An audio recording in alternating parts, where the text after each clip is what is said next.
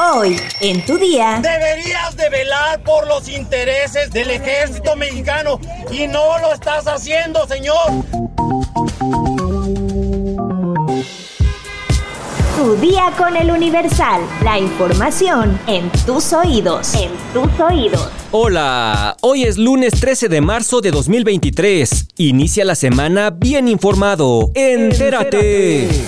Espectáculos. La entrega número 95 de los premios Oscar inició reconociendo a un mexicano. El cineasta Guillermo del Toro ganó la estatuilla por la cinta Pinocho como la mejor película animada. En el Teatro Dolby de Los Ángeles, el mexicano consiguió superar a cintas como Turning Red de Disney o El gato con botas, convirtiendo así su proyecto de stop motion como la película de este género más premiada de la temporada. El tapatío recibió su tercera estatuilla y quizá la más especial, pues él mismo ha declarado que Pinocho es uno de sus proyectos más entrañables. La animación es el cine, la animación no es un género, la animación está lista para ser llevada al siguiente nivel, estamos listos, por favor, ayúdenos a mantener la animación en la conversación, dijo Del Toro durante su discurso de agradecimiento. Con este reconocimiento, Pinocho se convierte en la cinta animada más premiada de la temporada y uno de los proyectos más importantes para el director de cintas como La forma del agua, con la que recibió sus primeras dos estatuillas. Mientras tanto, en la categoría de mejor actriz, la ganadora fue Michelle Yeoh por la cinta Todo en todas partes al mismo tiempo, y en la categoría de mejor actor, el ganador fue Brendan Fraser por su trabajo en The Whale, confirmando uno de los regresos al cine más aplaudido de los últimos tiempos. En la categoría de mejor película, la ganadora fue Todo en todas partes al mismo tiempo, que en total se llevó siete estatuillas, convirtiéndose en la gran ganadora de la noche.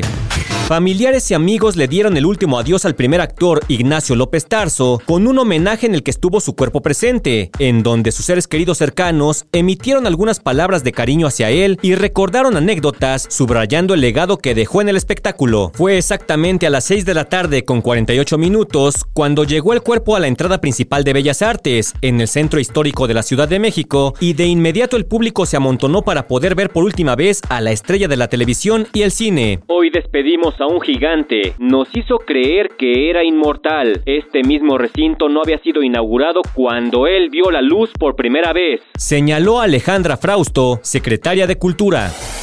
Nación.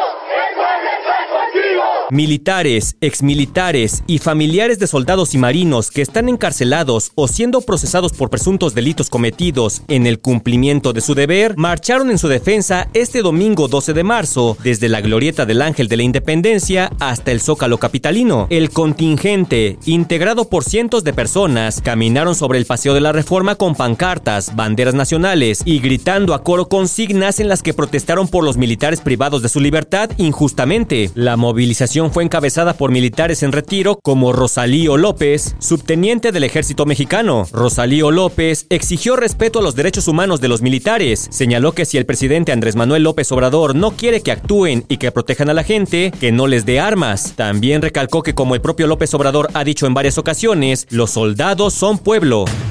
Tú eres el comandante supremo de las Fuerzas Armadas. Deberías de velar por los intereses del pueblo, del ejército mexicano. Y no lo estás haciendo, señor. No puedes decir que esto se llama objeción de conciencia. Escúchenlo. Los preparas para la guerra, pero los cruzas de brazos. Primero que te den un balazo y luego hablamos. No, señores, yo estando en campo de batalla, no puedes esperar a que te den un balazo porque ahí te llamabas. Metrópoli. Molly, una perrita de la policía capitalina, detectó varias cantidades de droga y señaló a un sujeto que traía más de 100 mil pesos en efectivo, producto de la venta de drogas al menudeo, en el concierto realizado el sábado pasado, 11 de marzo, en el Foro Sol, donde estuvo presente Grupo Firme. Fue en uno de los accesos al recinto ubicado en la colonia Granjas México, Alcaldía Iztacalco, donde la perrita de la unidad canina de la Policía Bancaria e Industrial, junto con su manejador, realizaba recorridos de supervisión y al hacer acercarse a tres hombres dio un marcaje positivo. De inmediato los jóvenes fueron llevados a una zona de seguridad y en apego a los protocolos de actuación policial les realizaron una revisión preventiva, tras la cual les hallaron seis bolsitas de plástico que contenían un polvo blanco similar a la cocaína. Un menor de 17 años y sus acompañantes de 18 y 19 fueron informados de sus derechos de ley y junto con lo asegurado quedaron a disposición del agente del Ministerio Público, quien realizará las investigaciones del caso y definirá su situación jurídica. Estados. Este domingo 12 de marzo, cientos de migrantes, la mayoría de ellos de origen venezolano, se manifestaron en el Puente Internacional Santa Fe en Ciudad Juárez, Chihuahua, con la intención de que las autoridades les den una respuesta ante su situación migratoria. Llegaron en grupos, con niños y otros de manera individual, para exigir a los trabajadores de las casetas del cruce internacional les den la oportunidad de pasar hasta la mitad del puente y así llegar a los Estados Unidos. De acuerdo con lo que explican los migrantes, tienen meses en espera de poder lograr una cita en la aplicación CBP One que lanzó meses atrás el gobierno de Estados Unidos para poder solicitar el asilo político y por esa razón buscan ahora una respuesta de las autoridades. La mayoría de ellos aseguran que han intentado en varias ocasiones obtener una cita pero no lo logran, por lo que están varados en Ciudad Juárez sin empleo y sin un lugar para vivir. Esta es la segunda manifestación en una semana que realizan personas venezolanas en Ciudad Juárez, ya que el pasado 8 de marzo se manifestaron en la zona centro debido a supuestos abusos e intimidaciones que denuncian tener por parte de los agentes del Instituto Nacional de Migración. Hasta la tarde de este domingo 12 de marzo, el cruce fronterizo era custodiado del lado americano por los agentes de la Guardia Nacional, ya que los manifestantes aseguran que no se retirarán del puente hasta que sean recibidos por las autoridades americanas. Mundo. Las autoridades de Texas están advirtiendo a los estadounidenses, especialmente a los que planean viajes de vacaciones de primavera, que eviten México después del reciente aumento de la violencia que dejó dos muertos. La violencia de los cárteles de la droga y otras actividades delictivas representan una amenaza significativa para la seguridad de cualquiera que cruce a México en este momento. Así lo dijo Stephen McCraw, director del Departamento de Seguridad Pública de Texas, en un comunicado. En este momento es demasiado peligroso con el aumento de la violencia y los secuestros que están ocurriendo en México, dijo el teniente Chris Olivares, también del Departamento de Seguridad Pública, y agregó, no puedo enfatizar lo suficiente a aquellos que están pensando en viajar a México, especialmente para las vacaciones de primavera, evitar esas áreas tanto como sea posible. El Departamento de Estado también ha emitido un aviso de viaje de nivel 4, el más severo, para evitar cuatro estados mexicanos.